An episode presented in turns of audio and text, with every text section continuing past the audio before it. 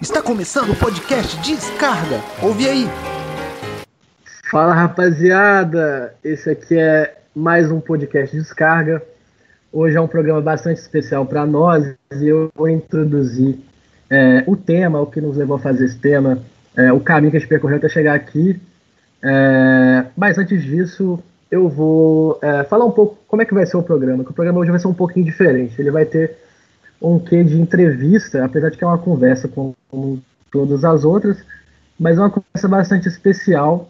E, e para isso é, a gente tem hoje o, o, Bernardo e o Daniel. O Bernardo, é amigo meu, de Uberaba, inclusive, morou na minha rua, cara. Grande época que a gente passou lá, era como se fosse a turma do Limoeiro, da turma da Mônica e tal, que, enfim, né, é, é até tema para outro episódio e, o Daniel Facuri, enfim, são dois Bernardo. Eu sou Bernardo França, o, o Bernardo Nunes que eu vou apresentar agora, o Daniel Barreto, que é, já estava nos episódios anteriores, e o Daniel Facuri, que está nesse episódio.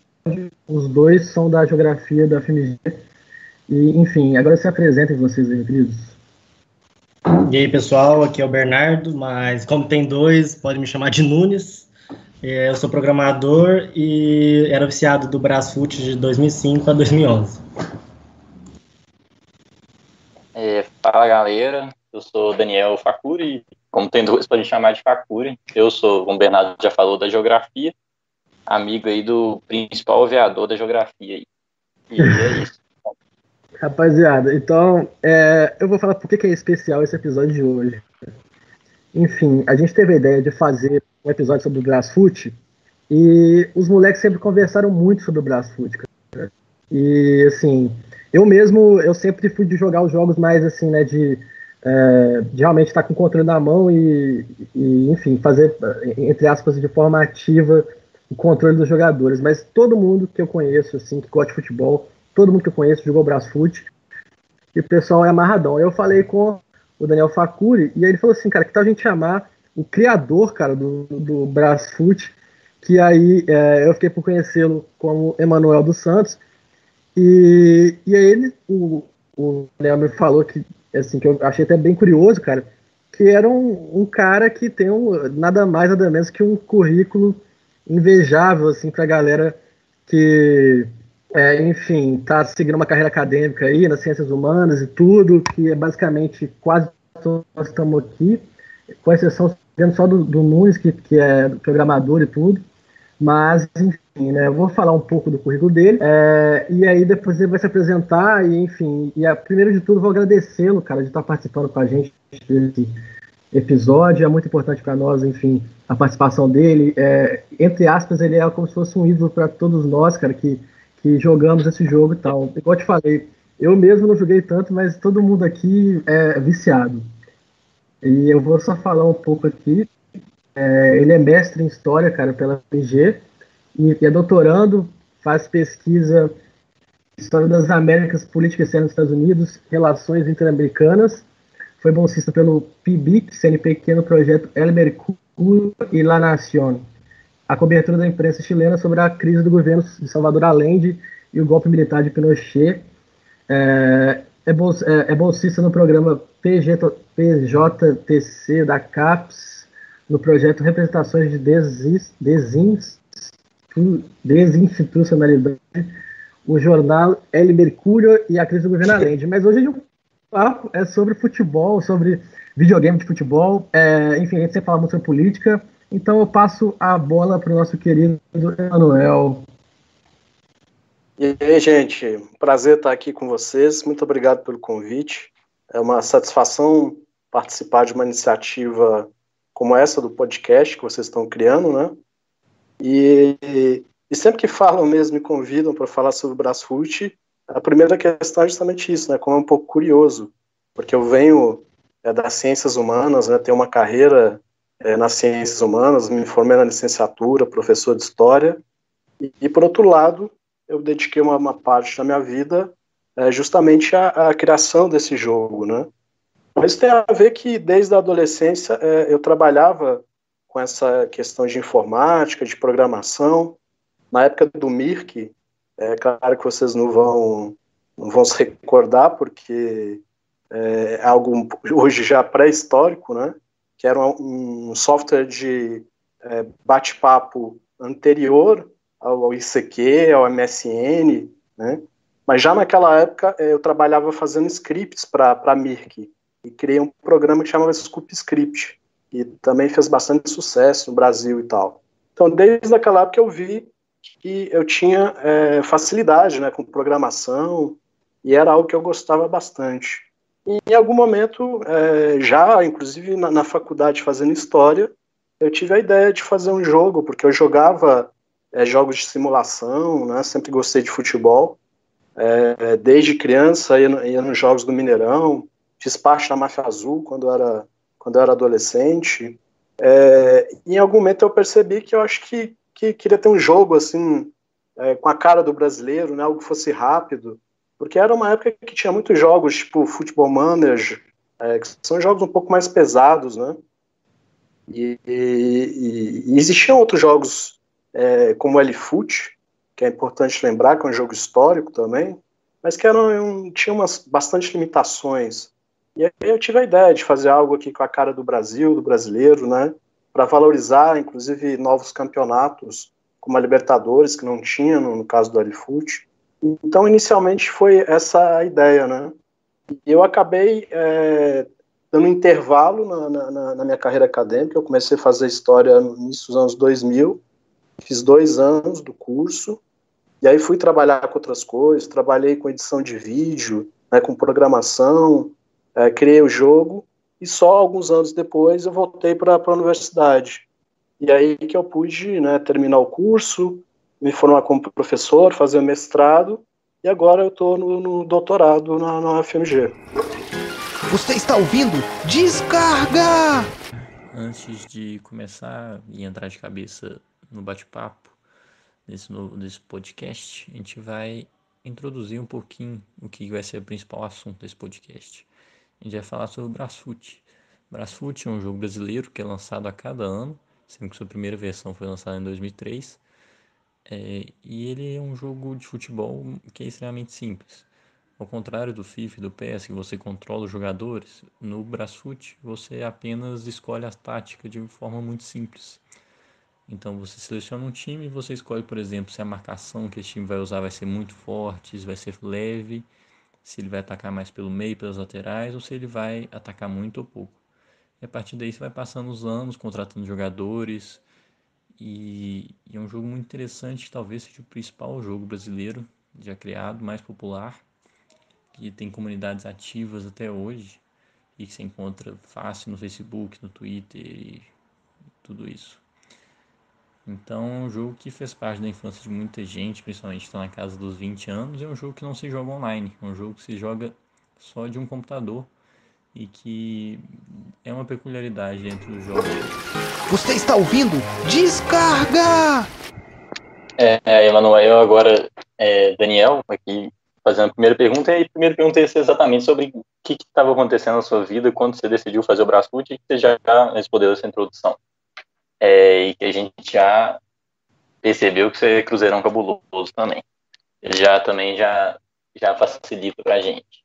É, então, vou partir para outras coisas. É, quando você estava fazendo o jogo, é, você pensava que ele ia fazer o sucesso que ele faz, ainda faz, né? Quem, você vê a comunidade do Facebook ainda é, é ativa, ainda tem muita gente que gosta, que comenta, e você vai ver, tipo assim, nos, nos sites, nos blogs de jogo, o pessoal lança patch do Brasfoot do campeonato da Nova Caledônia, Papua Nova Guiné, é, umas coisas assim absurdas. Então é um negócio que faz muito sucesso. Você imaginava que ia durar tanto tempo? E aí? Não, de forma alguma.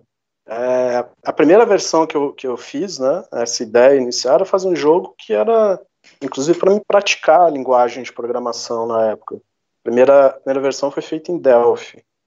E era uma linguagem que eu não tinha domínio, né? Tava começando a aprender, ah, vou fazer um jogo aqui para praticar.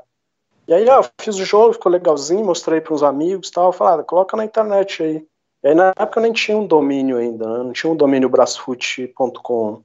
Eu tinha da, desse outro software que eu criei. Ah, aí o que, que eu fiz? Peguei o jogo e coloquei no subdomínio é, desse outro software só para alguém, né, os amigos baixarem e tal. Só que em uma semana, é, na, na, é, na, internet mesmo, divulgação boca a boca, o jogo começou a fazer sucesso, né? Isso é a primeira versão, a versão em 2003. Então foi, foi bastante surpreendente, assim, né? porque era um jogo, como eu falei, é, era inspirado em outros managers, trazia algumas coisas novas, mas ainda não tinha as principais características né, que o jogo vai, vai, ter ao longo do tempo. Né? Era bastante, um jogo bastante simples ainda. Né? Tinha uma liga nacional só, não tinha esse sistema atual que é um sistema de multiligas. É, campeonato internacional tinha só a Libertadores, então era, era um jogo ainda bastante rudimentar naquela época.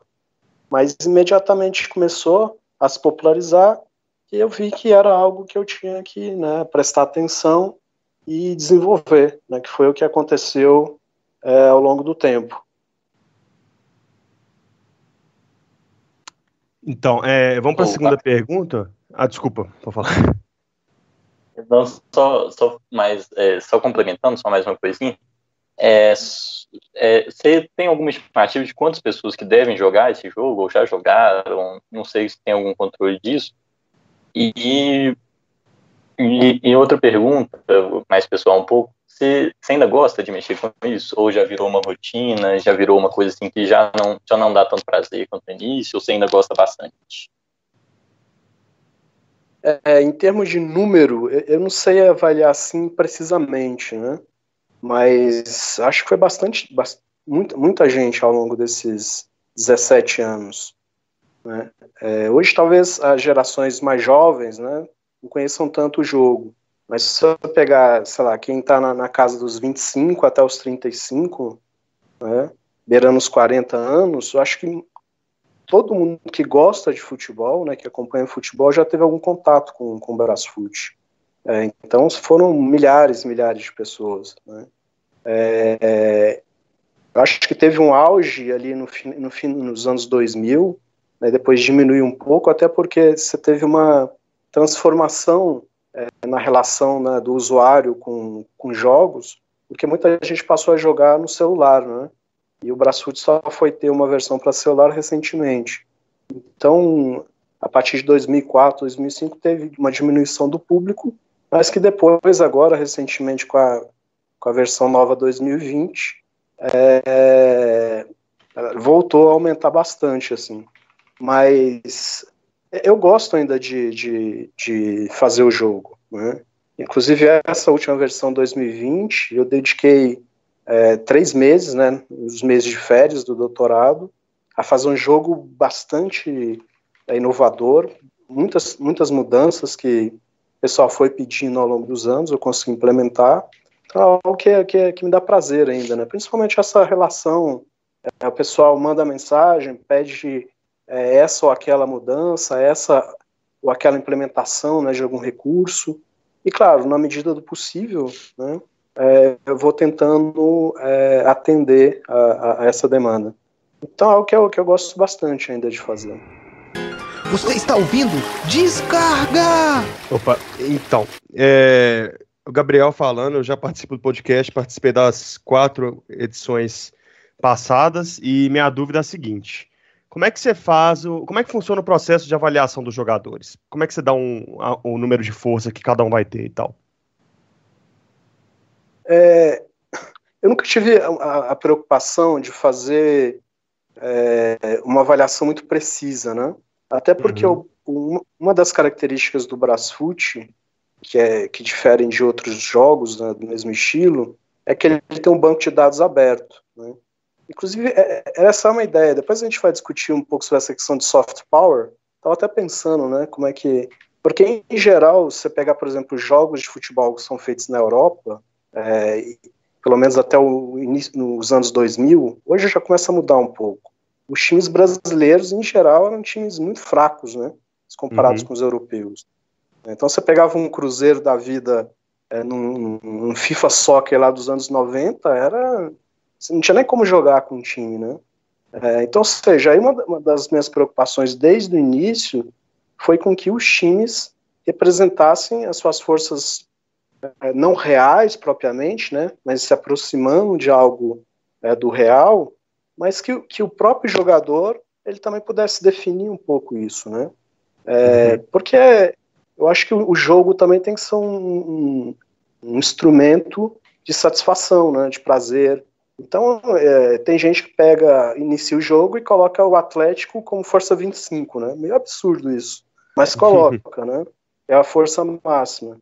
Então, seja, é, e tem gente que prefere manter né, um equilíbrio mais próximo ao que, que é, por exemplo, o que foi a última classificação do brasileiro, etc. Então, Sim. em geral, o que eu procuro fazer né, é colocar uma classificação mais ou menos equilibrada, né, que corresponda às classificações dos campeonatos reais, e aí fica em aberto para cada pessoa é, ir alterando a força dos jogadores, dos times, etc.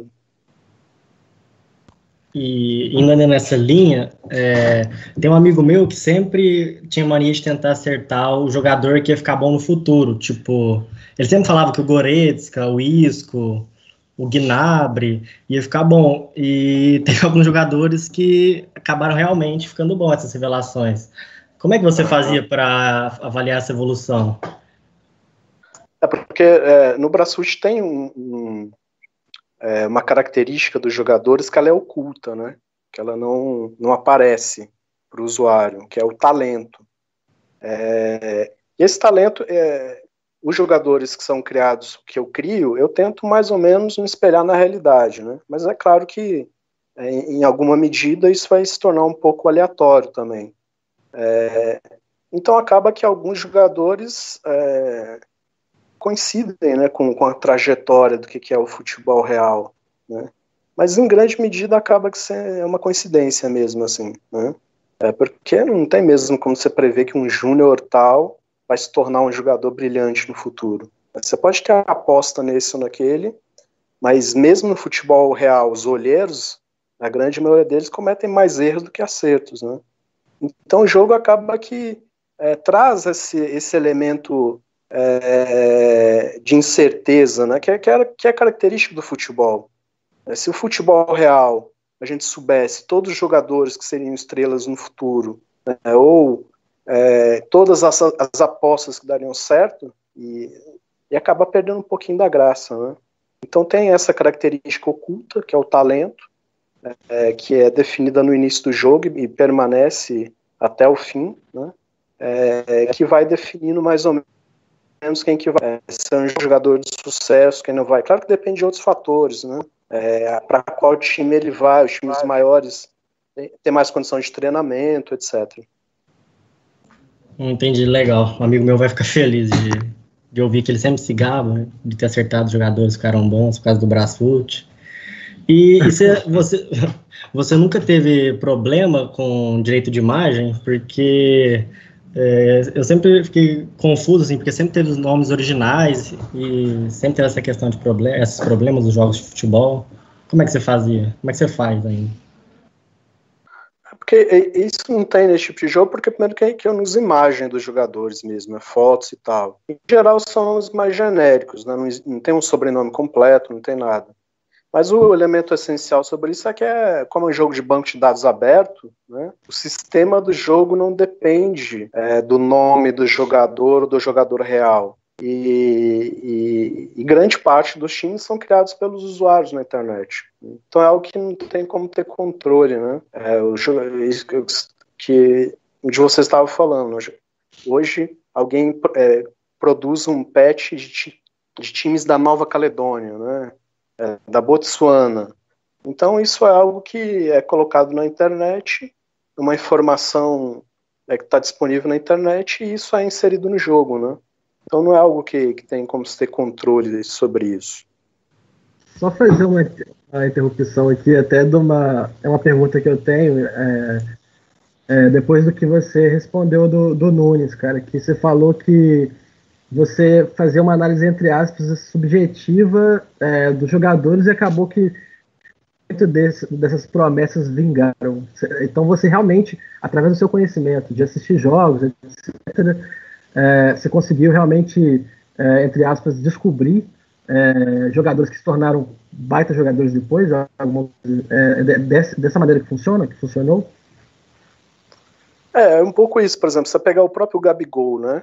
Quando ele começa no Santos, é, ele ainda era bastante desconhecido, mas no Brasfoot ele sempre estava ali sobressaindo de alguma forma, né? É, é, se não me engano, os quatro, vai fazer cinco ou seis anos já que ele saiu do Santos por aí.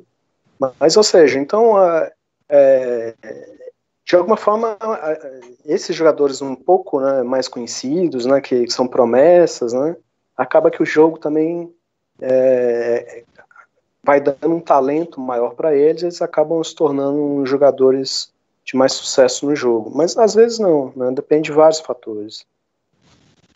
Interessante, eu fiquei curioso, por isso que eu fiz essa interrupção. Passar para a próxima pergunta. E o jogo foi lucrativo porque tem a questão de pirataria, né? É, mas ele chegou a fazer dar um lucro bom? É, é, essa é a questão, né? No Brasil, você tem essa tradição da, da pirataria, né?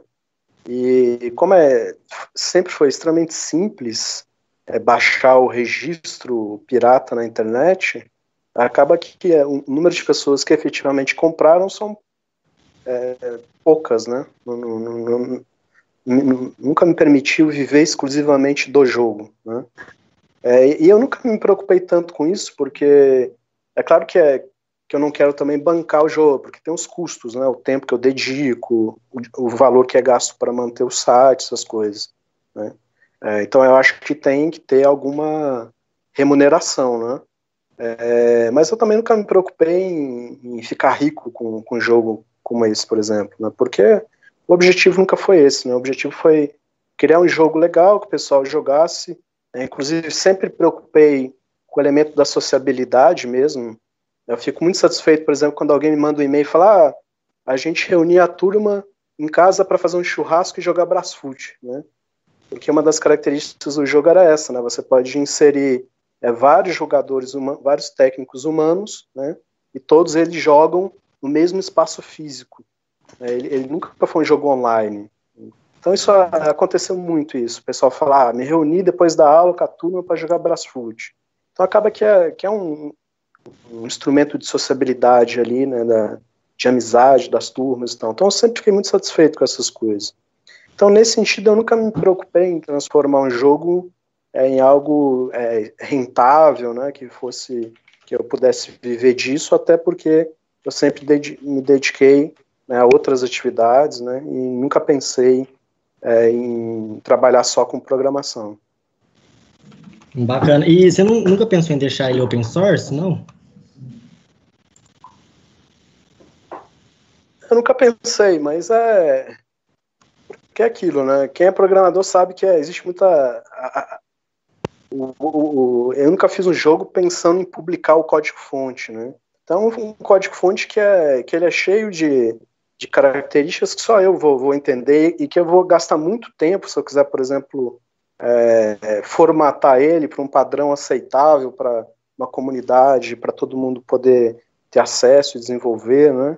Então acho que nesse momento acho que dá, daria um trabalho grande para poder é, deixar público, né? É, código fonte do, do jogo assim. Mas no futuro quem sabe.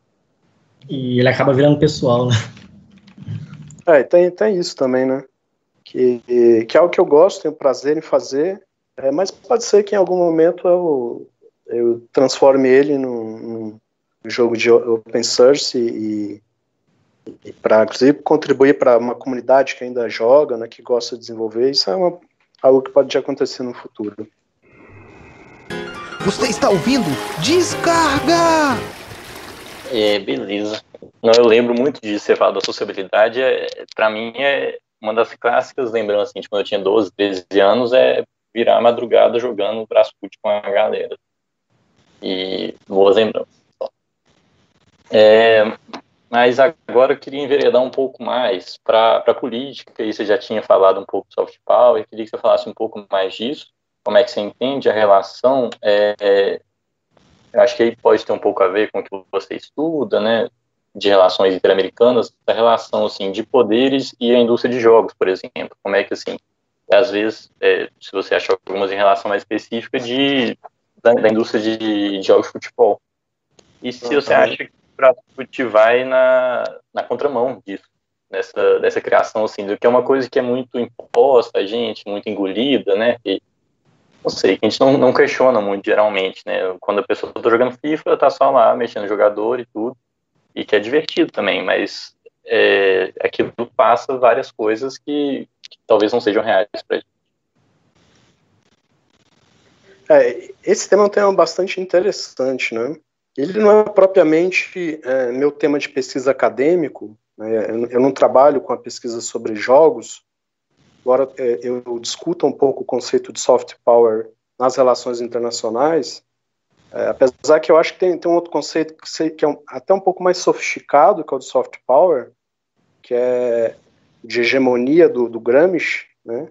E, e, o Gramsci que é extremamente mal apropriado pela essa direita, né, que, que faz uma caricatura né, com essa ideia de guerra cultural, essa coisa toda, mas ele trabalha com a ideia de coerção e consenso, né, que vai um pouquinho na, nessa lógica da, também do, do, soft power. É, mas uh, para entender as relações internacionais, principalmente dos Estados Unidos no, no século XX, na Guerra Fria, acho que soft power é, conta né, de dar respostas interessantes. Né? É, que é essa ideia que a, a influência da, dos países não se dá simplesmente a partir da, da, do seu poderio é, de armas, né, do seu poderio de impor suas vontades, mas também de influenciar, de persuadir, e claro, é um, tem um aspecto importantíssimo que é o de atrair, né, de, de criar um, uma forma de sedução uh, do, do outro por um tipo de valor que você está querendo vender ou um valor que você quer transmitir. Isso é muito visto, claro, no cinema. Né, você pega o que é a indústria de Hollywood, que vai moldar é, a percepção que o mundo tem sobre os valores dos Estados Unidos, sobre o governo dos Estados Unidos, né? assim como outros países também têm sua indústria é, cinematográfica. Mas, ou seja, e eu acho que é, isso também pode ser perceptível nos jogos eletrônicos, né? Se a gente pegar, é, não sei, por exemplo, jogos como Street Fighter, né? Não sei se vocês chegaram a jogar o Street Fighter. É um uhum. jogo muito clássico, né? É, mas é, que quando eu era quando eu era adolescente era um jogo que todo mundo jogava, né? E você pega o Street Fighter, ali é um, é um conjunto de representações sobre é, culturas que com certeza vai é, influenciando a percepção dos jogadores sobre determinados países, sobre determinadas é, é, culturas. Então você pega, por exemplo, a diferença que é a representação do jogo dos lutadores dos Estados Unidos e do Japão, é porque o jogo foi produzido por uma empresa japonesa, né? É, que é em geral associado a um país mais desenvolvido, mais civilizado, né, com uma cultura superior. E aí você pega, por exemplo, os lutadores é, dos outros países, como o brasileiro, o Blanca. Né? O Blanca tem um cenário uhum. que é de fundo, que é, que é uma selva amazônica. Ele próprio, ele tem mais características de uma besta, né, de não humanas do que propriamente humanas, é, e nesse sentido de você marcar é, um exotismo que, que os Estados Unidos sempre procuraram perceber esses países da América Latina, né, nos países do Oriente. Então, o Blanca, o lutador brasileiro, é um ser exótico, né, bizarro, um monstro, né, que depois que, uhum. que vence ainda tem um grunhido e tal. Né. Então, seja, então os jogos também são um, um espaço onde esses valores vão sendo impostos é, ou, ou, vão sendo desenvolvidos e criando mesmo percepções a partir de, de certas ideologias, né, a partir de certas concepções de mundo. A gente vê isso muito nesses jogos. Jogos de guerra, né, tem, tem muito isso. Se a gente pega os jogos da Segunda Guerra Mundial, né, o papel dos Estados Unidos na Segunda Guerra Mundial é sempre é, o central, o grande vencedor. Aí você vai secundarizar quase completamente o papel da União Soviética, né, que é o que acontece muito também nos filmes de Hollywood. Então, ou seja, então acho que os jogos eletrônicos é, eles têm isso. E no caso dos do jogos de futebol, eu acho que, que, que, aí corresponde muito a, uma necessidade da indústria mesmo, né? É, é só, ver, só ver o que, que se transformou o nosso futebol nos últimos 20 anos. Né? O futebol nacional da, da, das nações da América Latina e do terceiro mundo vão perdendo força, né? Seus talentos são cada vez mais migrando para os países europeus e tudo vai se transformando num grande negócio, né? Os grandes clubes europeus, né? Enquanto o nosso futebol vai sendo secundarizado. Então acho que esses jogos de futebol, esses grandes jogos, eles vão reproduzindo isso e de alguma forma vão reforçando essa visão, né? Que é o que é o futebol europeu, o grande futebol, o futebol brasileiro é algo decadente, ultrapassado, né? E aí vai se valorizar os grandes clubes uh, da Europa. Eu acho que é, de alguma forma o Brasfoot ele tenta é, ser um contraponto a isso, né? Igual, eu estava falando. É, no Brasfoot os times da, da América Latina da, da, da, América Latina são campeões do mundo regularmente, né? É, você tem uma disputa é, de igual para igual dos times brasileiros com, com os times europeus, não há uma, uma, uma, desproporção tão grande, porque o sistema de economia no Brasfoot não é um sistema real, né? Não há uma disparidade econômica tão brutal quando existe, como existe no, no mundo real. Então acho que nesse sentido é algo que a gente tem que pensar mesmo, né? Porque nosso futebol cada vez mais está sendo sufocado, né? É, pelo poder econômico, mas também por essa ideia de que o nosso futebol é, é, ele não tem mais lugar no mundo, né? Que tudo agora é o futebol europeu. Boa, cara. É interessante. Eu... É, é, basicamente uma aula, cara, que você dá falando isso tudo, assim. É, é interessante, assim, acho que a gente discute muito isso, sabe? Toda essa, é, é, essa disparidade que há no, no contexto geopolítico e o tanto que isso é exercido através da cultura, é, não só do cinema, dos games também, e a gente acaba convivendo com isso desde de moleque e acaba é, tendo para si alguns valores que a gente não necessariamente concordou é, de início, né? Então, e, assim, é, acaba que a gente sempre.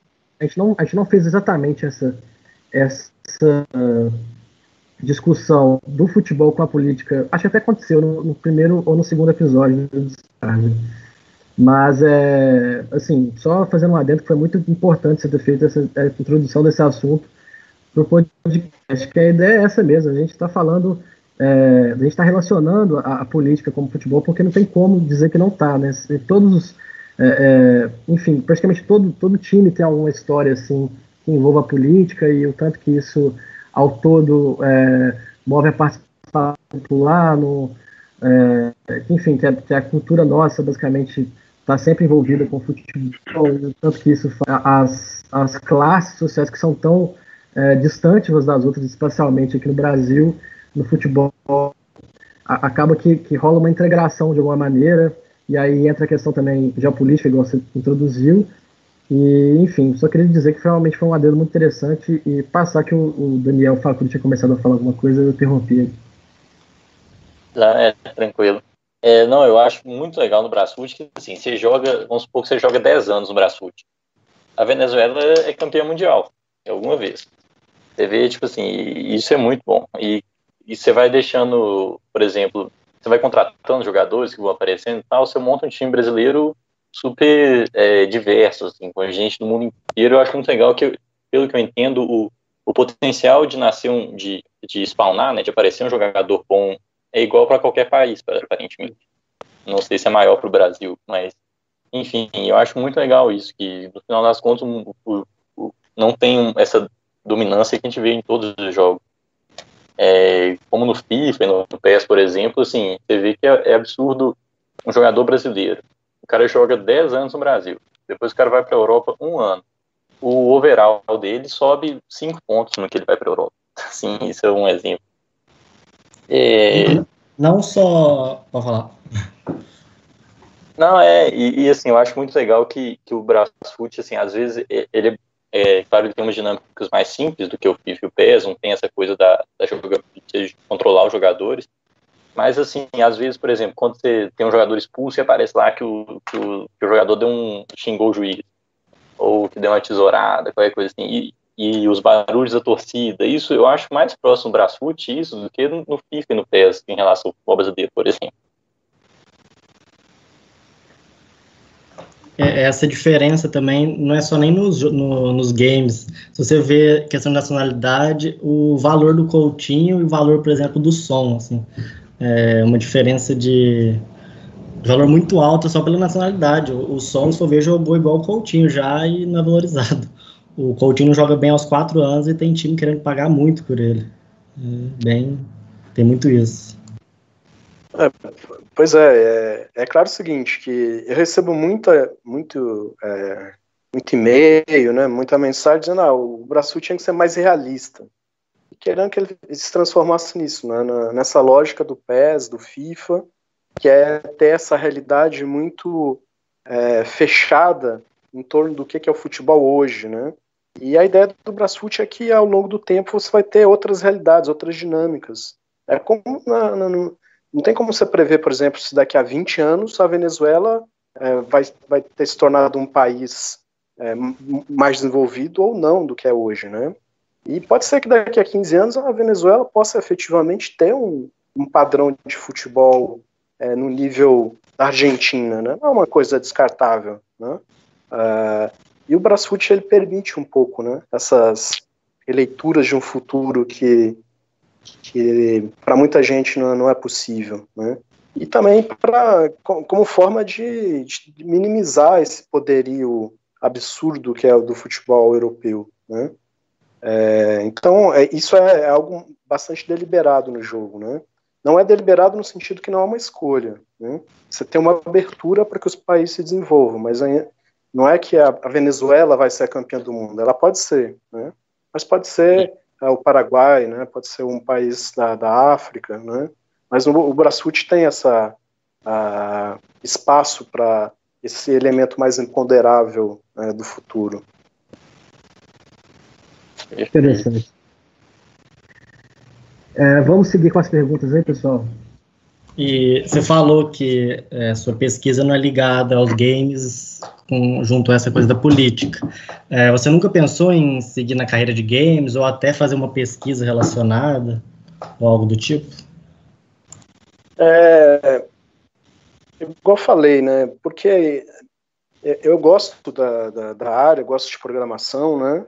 Mas como eu, eu sempre me dividi né, entre ciências humanas é, e trabalhar com programação também, eu nunca quis é, transformar a minha carreira em algo exclusivo, né, de um nem de outro. Né? Acho que acho que isso permite mais escolhas, mais possibilidades. É, mas é algo que, que também, né, ainda mais uma crise econômica que a gente vive hoje, né? É, e, e, uma crise de oportunidades, né? Infelizmente a gente está num país que tende cada vez mais a diminuir os espaços para ciências humanas, né? Para o pensamento crítico. Então pode ser que no futuro eu, eu tenho uma, uma, necessidade de sobrevivência que me faça optar para uma área mais ligada à programação, etc. Né? Mas não é algo que eu, que eu, eu considero por agora. É, a segunda questão, qual foi mesmo que você colocou? E se você não, não pensou em fazer alguma pesquisa relacionada ah. humanas e criação de games, talvez? Olha, é, eu já pensei em algum momento, mas eu acho que tem já algumas pesquisas, né? E ainda é um campo que está iniciando, é um campo em desenvolvimento, e que na UFMG ainda é, não tem ninguém que trabalhe com isso, né? Então eu acho que eu teria dificuldade de ter alguém para me orientar, principalmente na área que eu, que eu escolhi, que é a história, né? Então acabou que não tive oportunidades, mas é algo interessante, né? E, é, é, é pensar, por exemplo, essa questão do soft power nos jogos. É, é, eu acho que isso ainda não, não foi trabalhado ainda na, na dimensão acadêmica. Né? Ele é muito discutido na, na, na mídia, no cinema, mas é, com relação aos jogos eletrônicos, não. Há pesquisa sobre isso, mas com outros referenciais teóricos. Né? Então, acho que é, que é algo que, se alguém que estiver nos ouvindo tiver interesse, eu acho que tem muito espaço para isso. Pode dar origem a pesquisas é, bastante interessantes é, e inovadoras, né? Mas é algo que, que eu ainda não tive a oportunidade de trabalhar. Boa. E Aí, você então, já chegou então, a criar auto... Pode falar. Eu perguntar se ele já criou pode falar, Você já chegou então, a criar isso, jogo. Tava brincando porque que o, o Bernardo, que. Você já tá Bernardo? Você formou? Não, eu ia formar esse ano, mas agora, com a quarentena, deve ser ano que vem. É TI na UF que você faz, né? Nem acabou É, sistemas de informação. Sistemas de Ah, Interessante. Nessa, nessa área chega até a ter umas pesquisas relacionadas, mas mais de inteligência artificial, mas ainda assim é bem pouco também. Viu? Saquei, velho. Então, Doc. Po- Pode concluir a sua outra pergunta, então, o Bernardo. O Bernardo É. Nunes. Eu ia perguntar se ele já chegou a criar algum outro jogo. É, eu criei outro jogo. Tá falando, eu criei outro jogo. Mas é, isso foi logo depois que eu criei o Brasfoot, eu criei um jogo online que chamava Cyber Tennis. É, que era um, um manager mesmo, né? É, que a pessoa. Aí esse jogo era um jogo de turnos online. E que a pessoa se cadastrava, escolhia um jogador, desenvolvia. Na verdade, ele se autorrepresentava, né? Ele era o jogador de tênis. E aí ele podia se inscrever nos torneios, ganhar habilidade, essas coisas. E o jogo começou até a fazer um relativo sucesso, assim, era um jogo que tinha foi traduzido para várias línguas, era um jogo que não tinha que pagar nada, totalmente gratuito. Só que aí, como eu, eu na época eu estava trabalhando, né, estudando, não tinha como me dedicar ao jogo, né? E aí eu vi que a, é, o jogo tinha um potencial de crescimento, ia me sugar, ia precisar de uma pessoa, né, para para se dedicar full time a ele, aí acabou que eu não tive como é, manter o jogo e acabei fechando o jogo. né. Esse foi o, o- o outro jogo que eu criei. Você está ouvindo? Descarga!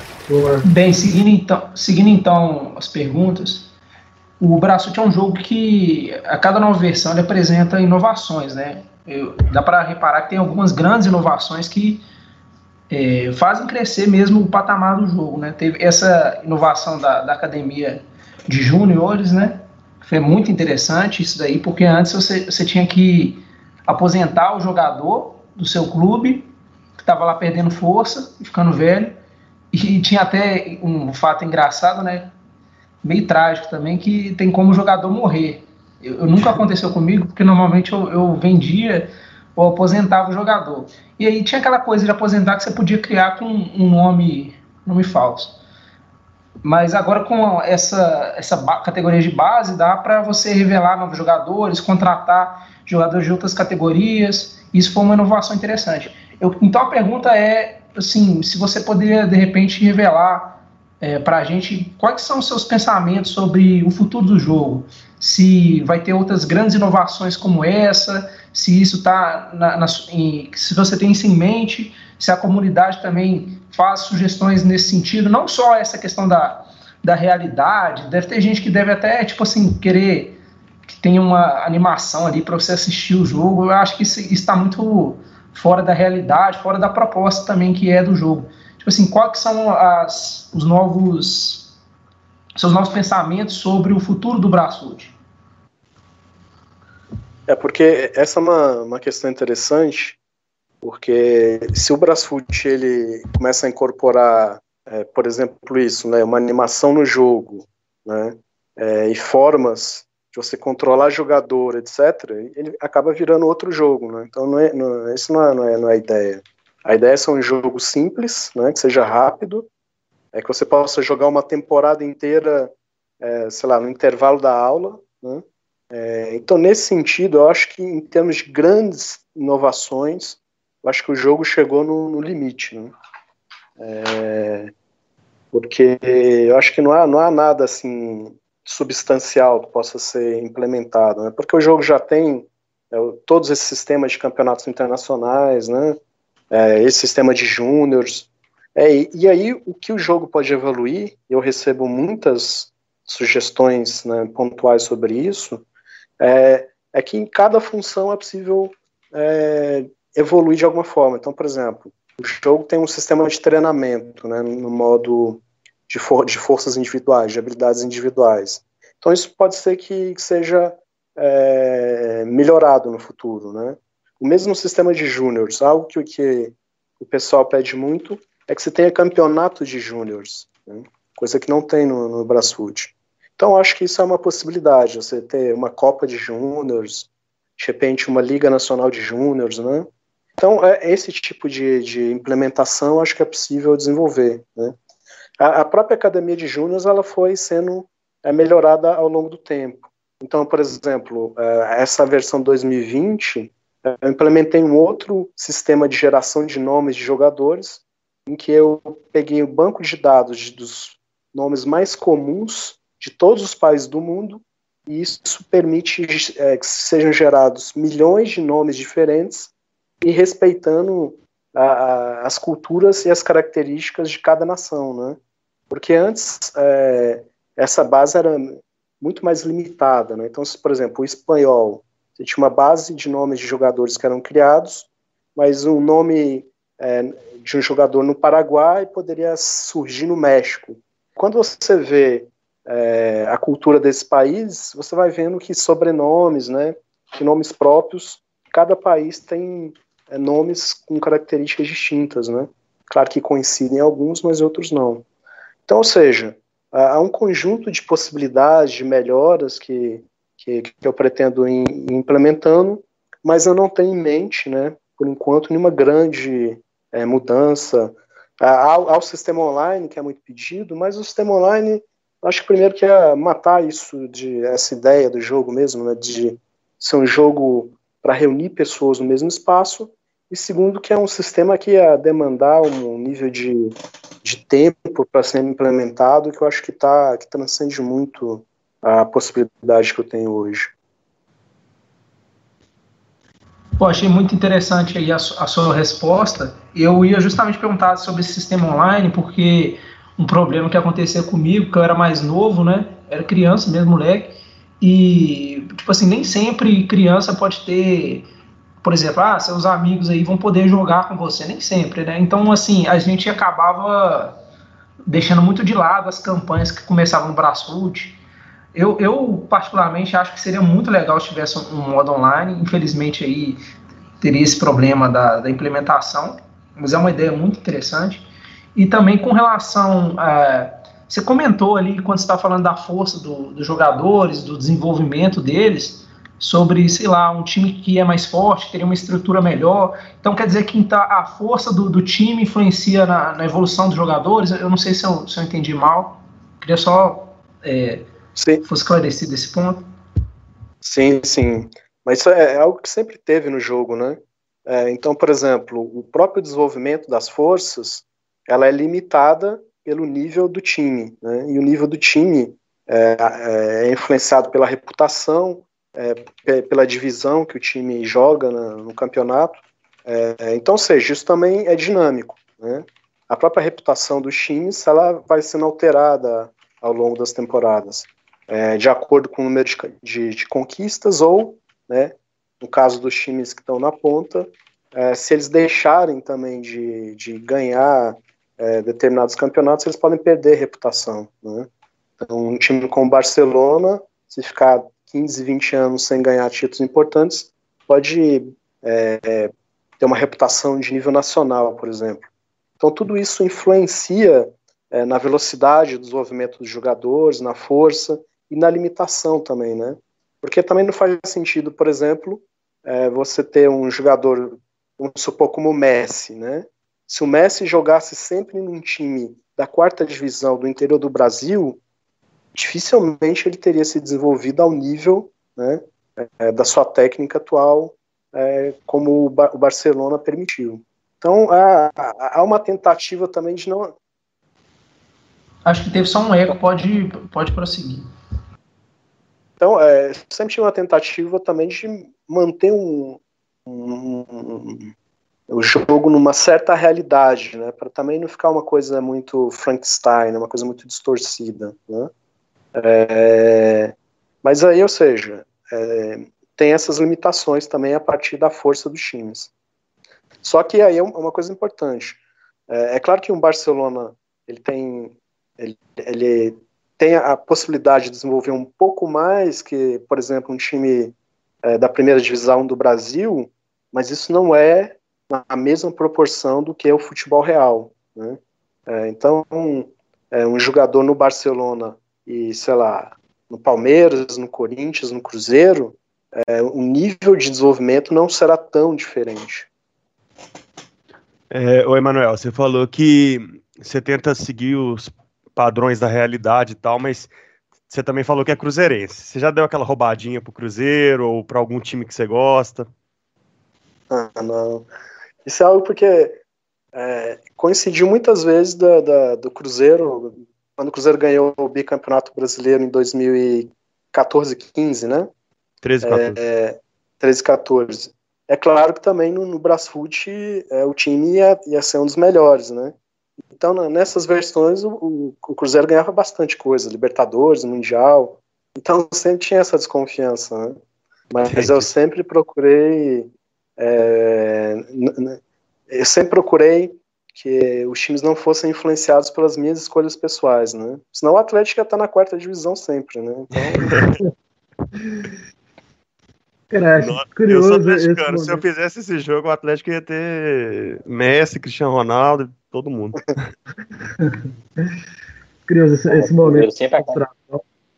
É, a gente aqui, cara, tá meio que dividido. Tem só o, o Ben Nunes, que, eu, que é de Uberaba, que fez ele em Uberaba, e o Clisminha, que é o editor, que é o Clisminha vascaíno, e o Ben Nunes é corintiano, cara.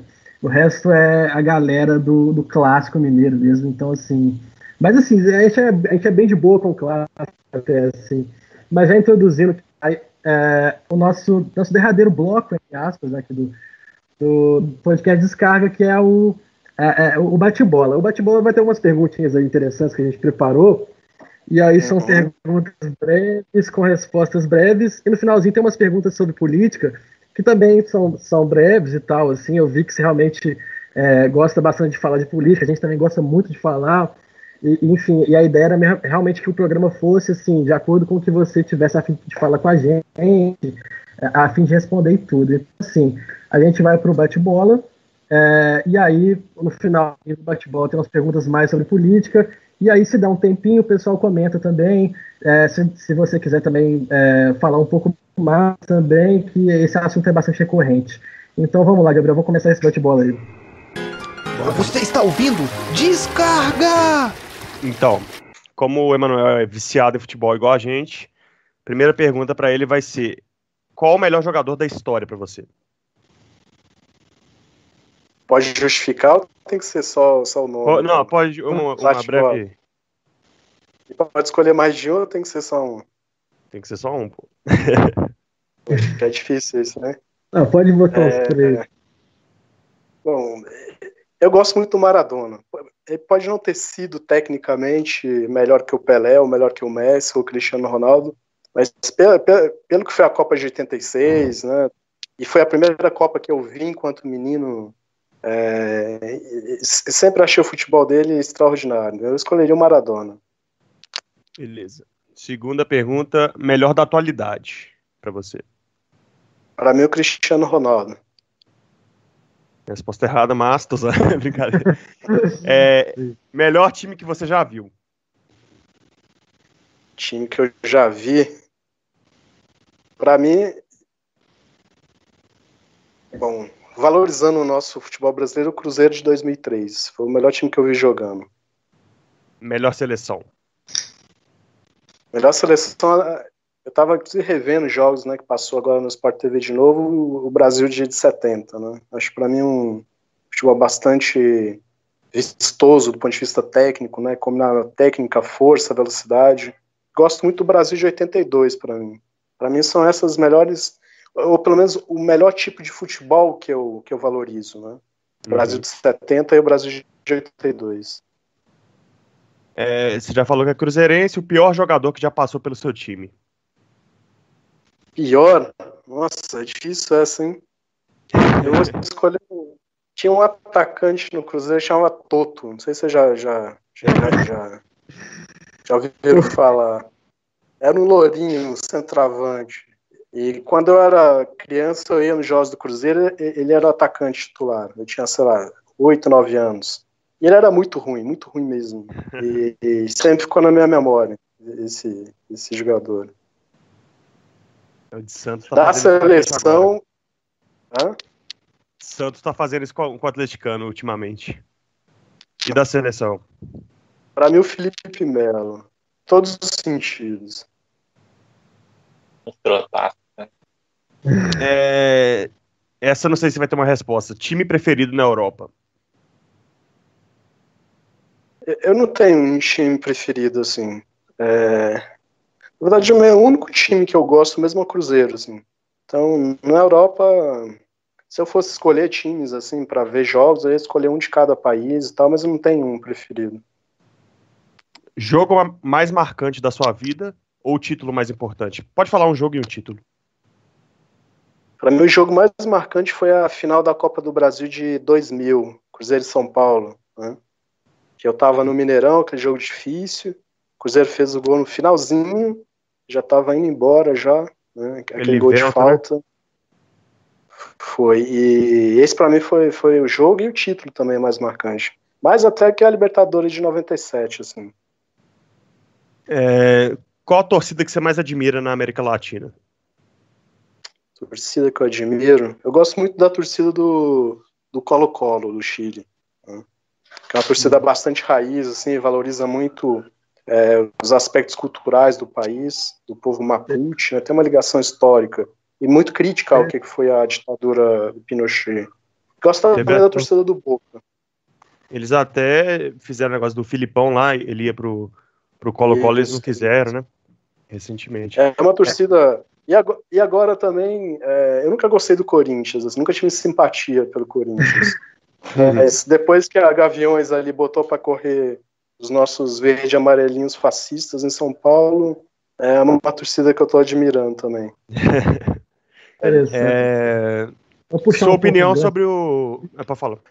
É, enfim, é, meu cunhado morou lá, cara, e tal, assim, inclusive não, não, é exatamente um assunto que eu, que eu manjo muito, mas tem muita essa questão que falou do posicionamento político da torcida do Colo-Colo e que tem a, a Universidade é, de Chile, tem a Universidade Católica, que são, entre aspas, as universidades é, mais elitizadas mesmo, assim, né? E, uhum. e o Colo-Colo acaba que, que agrega mais o povão e faz essa contradição, assim, com, com, com esses dois times, cara. E tem os clássicos chilenos e tudo. É, não é um futebol que a gente costuma acompanhar muito, mas é muito legal você ter, você ter é, apontado isso. Assim. Você chegou a conhecer lá também, né? É, eu, minha pesquisa de mestrado foi sobre a história do Chile, né? Então é um país que eu acabei é, desenvolvendo uma ligação bastante forte, assim. Eu tive lá algumas vezes pesquisando e, e, e lá tem, tem, muito isso, né? Tem esses times mais elitizados, né? Ou, ou ligados às universidades Uhum. É, e tem os times locais também, né? É, o Palestino é outro time bastante interessante. É, nos, an nos, anos 80 tinha os times mais operários, que eram ligados às grandes minas, né? O Cobreloa, que era um time que fez sucesso na Libertadores numa época. É, então, ou seja, o Chile tem muito essa. Tem, tem uns times que tem essa tradição mesmo de uma ligação mais popular, né? e o Colo-Colo acho que simboliza bem isso. Legal. É, sua opinião sobre o futebol moderno, se ele é necessário, se ele é criticável ou repudiável? Eu acho que o, o futebol moderno ele está num, num, risco grande de transformar num, num, negócio, né? Já é um negócio, mas transformar só num negócio e, e abandonando completamente essa essa coisa do futebol enquanto arte, né? Enquanto paixão popular, é, eu acho complicado, por exemplo, você pega a molecada hoje de 8, 9 anos, tá mais torcendo para o Milan, para o Barcelona, para o Real Madrid, do que construir uma ligação com seus times, né? Claro que isso tem muito a ver com a crise de futebol, que, que a gestão dos times brasileiros, né, uma parte deles, enfrenta, né? O Cruzeiro, né? É uma tristeza o que, que, que, que ocorreu com o Cruzeiro. Então, isso fragiliza essa relação dos novos torcedores, da torcida com seus times, mas que eu acho que o pano de fundo isso é esse poder econômico, né, esse, é, esse grande poder é, que, que vai sendo desenvolvido em torno do, da, das, das grandes corporações do futebol, né, e que a FIFA, de alguma forma, também estimula isso, né, é, e que, cujo centro de poder é a Europa. Eu acho que a gente, é, esse futebol moderno, né, acho que a gente começar a pensar formas né, de, de, tentar se contrapor a isso, né, que parte é, é difícil por causa que a gente sabe, né, o poder econômico ele determina muita coisa. Mas não sei, tentar formas de valorizar mais o futebol local, né, de inclusive ter um, uma pressão maior para que os clubes tenham processos de democracia. Né? Você pega o caso do Cruzeiro. Toda essa crise que aconteceu no Cruzeiro, ela tinha que ter dado origem a um questionamento interno e uma ampliação né, da, das suas, é, dos seus espaços de decisão. A torcida ela tinha que ter sido incorporada mais no clube, né? ampliar o poder da torcida sobre as decisões do clube. Né? É, então acho que o futebol ele tem que se aproximar mais da, da realidade do brasileiro, do povo brasileiro. Eu acho que isso é o que pode é, ser uma contratendência a essa transformação desse futebol é, num mero espaço é, de produto, né, mercadológico é, que, é, é, que se expressa nesses grandes times né, da, da Europa. Não, claro, aqui isso não significa uma crítica, por exemplo, de quem gosta do futebol europeu. Acho que o futebol europeu hoje ele é, consegue selecionar né, grandes times. É, cada time é uma seleção, na verdade. Né? Então, querendo ou não, lá é, dentro de campo é onde existe um futebol de alto nível, né, bem jogado, né? cada país com suas características. Então não é uma crítica a quem gosta desse futebol, mas no sentido da gente pensar o porquê que os nossos países aqui da América Latina é, também não podem ter né, de volta esse nível é, de jogo, como era nos anos 80, por exemplo. Né? Você pega os grandes times brasileiros, o Internacional, é, do, do, Falcão, o Flamengo, o Cruzeiro dos anos 70, eram times que faziam frente a qualquer time do mundo. Né? Então, essa disparidade que ocorreu nos últimos 15, 20 anos, a gente não reverte isso. É, o Brasil daqui a pouco vai estar no nível de futebol, sei lá, da China, dos Estados Unidos, né? Acho que é o que a gente tem que pensar. Concordo sempre. Você está ouvindo? Descarga! É, a última pergunta é. Não, na verdade, agora é para você fazer um breve comentário sobre o momento político atual, já que a gente. Esse podcast nunca está dissociado da política também. Claro. Eu acho isso fundamental, né? Teve aquela polêmica ali que surgiu ali, o Caio Ribeiro criticando o Raí, porque o Raí se posicionou politicamente, né? Eu acho uhum. isso um, um contrassenso muito grande, né? É, porque todo mundo que ocupa algum espaço de poder, né, ele tem que ter o direito à, à fala pública, né, a emitir sua opinião. É, e, e, pelo contrário, o que as ditaduras sempre quiseram foram que as pessoas elas se calassem, né, que elas omitissem a, a, o seu pensamento, principalmente quando é um pensamento crítico. Né. É, então, acho que nesse sentido, acho que todo mundo tem que se posicionar. Acho que a gente está vivendo uma realidade bastante difícil, é, nós que somos de humanas, a gente tem acompanhado já há bastante tempo é, quais são esses projetos é, do governo, seja para a área educacional, né, de corte de verbas, é, e que é um projeto que na América Latina se expressa no, modelo neoliberal, que é um modelo bastante agressivo, no sentido de cortar verbas para as áreas sociais, de reconfigurar o Estado para que o Estado favoreça uh, o, capital rentista, né? Então, acho que nesse momento que a gente está vivendo, principalmente nessa uh, nesse momento difícil, né, de quarentena, de, de pandemia, é, de, de, Brasil se aproximando de 12 mil pessoas mortas pela, pela Covid, é, eu acho que a gente tem que se posicionar, inclusive apontar que o, esse governo que, que hoje está é, no poder, ele inclusive está sabotando né, grande parte das iniciativas né, que estão sendo tomadas a nível local, a nível do, dos governos, das cidades, é, para combater essa pandemia. Então, acho que a gente tem que é, estimular esse pensamento crítico, né, é, e, de alguma forma, barrar, né, a, lutar, ou pelo menos lutar, para que se barre essa tentativa né, de criar um caos no país, né, porque esse governo governa a partir do caos, né, Quanto mais caos, radicalização, é, esse governo vai conseguindo brechas para se manter no poder. Então, acho que a gente tem que é, aproveitar esse momento, né, e tentar de alguma forma contribuir para para que se construa uma alternativa né, a tudo isso. Muito interessante, velho, você falar dessa maneira. é, é, corrobora muito com o que, até o último episódio que a gente falou bastante sobre política, inclusive está aí no Spotify, o pessoal que está assistindo esse, quiser buscar os episódios anteriores. O último episódio em especial, a gente falou praticamente tudo sobre política, a gente falou, é, enfim, daquela semana conturbada que teve, semana passada, que foi com a saída do Moro e tudo, e aquela coisa, a gente sempre comenta essas, essas questões e tudo, e agora você trazendo, é, enfim, tem tudo a ver, a gente vai para uma reta final agora.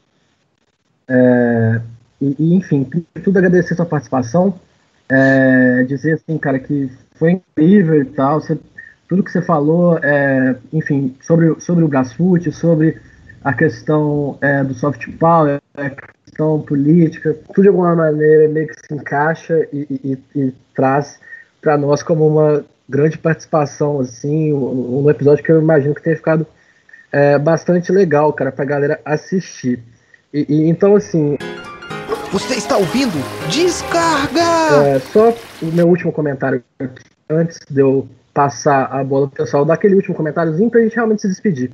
Que é o seguinte, que é.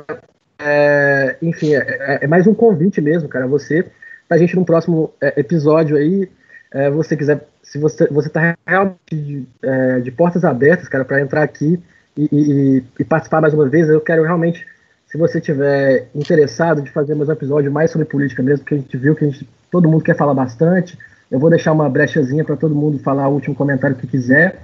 É, enfim, seja se, se for algo, é, enfim, né, no, no, futuro, mais relacionado até com a questão do Chile, eu acho muito interessante, porque o Chile tem todo esse ideário neoliberal aí que o pessoal é, aqui tenta copiar de alguma maneira e sempre, é, tipo assim, é, de maneira mais falha possível e, e, e, assim, abraçando ideias erradas que eles tiveram, em vez de abraçar algo que, que der, a, a, é, coisas que deram êxito lá, é, como sociedade, como Estado, etc.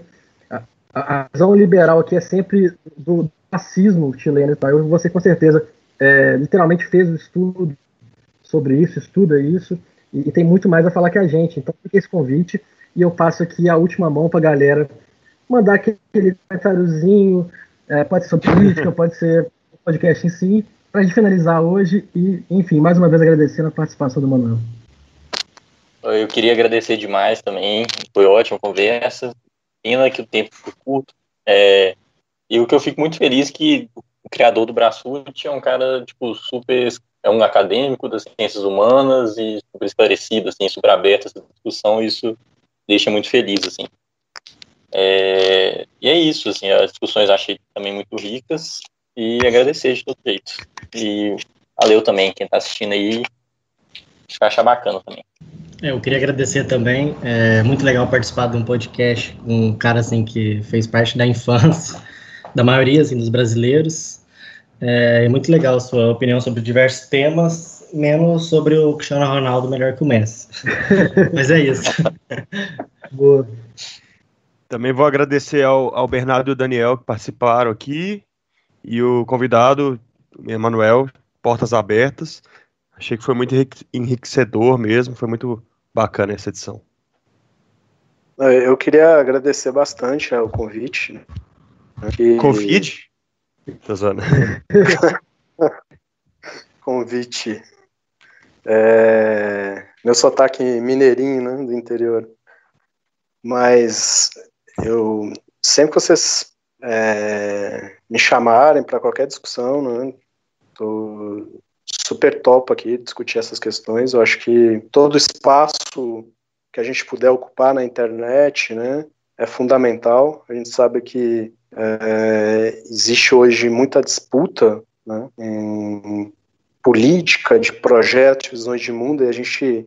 E vocês têm uma visão bastante progressiva de mundo, de política, eu acho que isso é importante. E então eu estou né, aberto aqui a, a convite, né, sempre que vocês precisarem, foi um prazer é, falar com vocês. É, eu gosto do Cristiano Ronaldo, mas eu gosto do Messi também, acho que está no mesmo nível ali. Mas, mas é isso. Falou, Manuel, muito obrigado aí pela participação, foi muito boa, muito enriquecedora mesmo, como o Gabras disse. Isso aí, valeu, galera, pela participação. Valeu, Você está ouvindo? Descarga!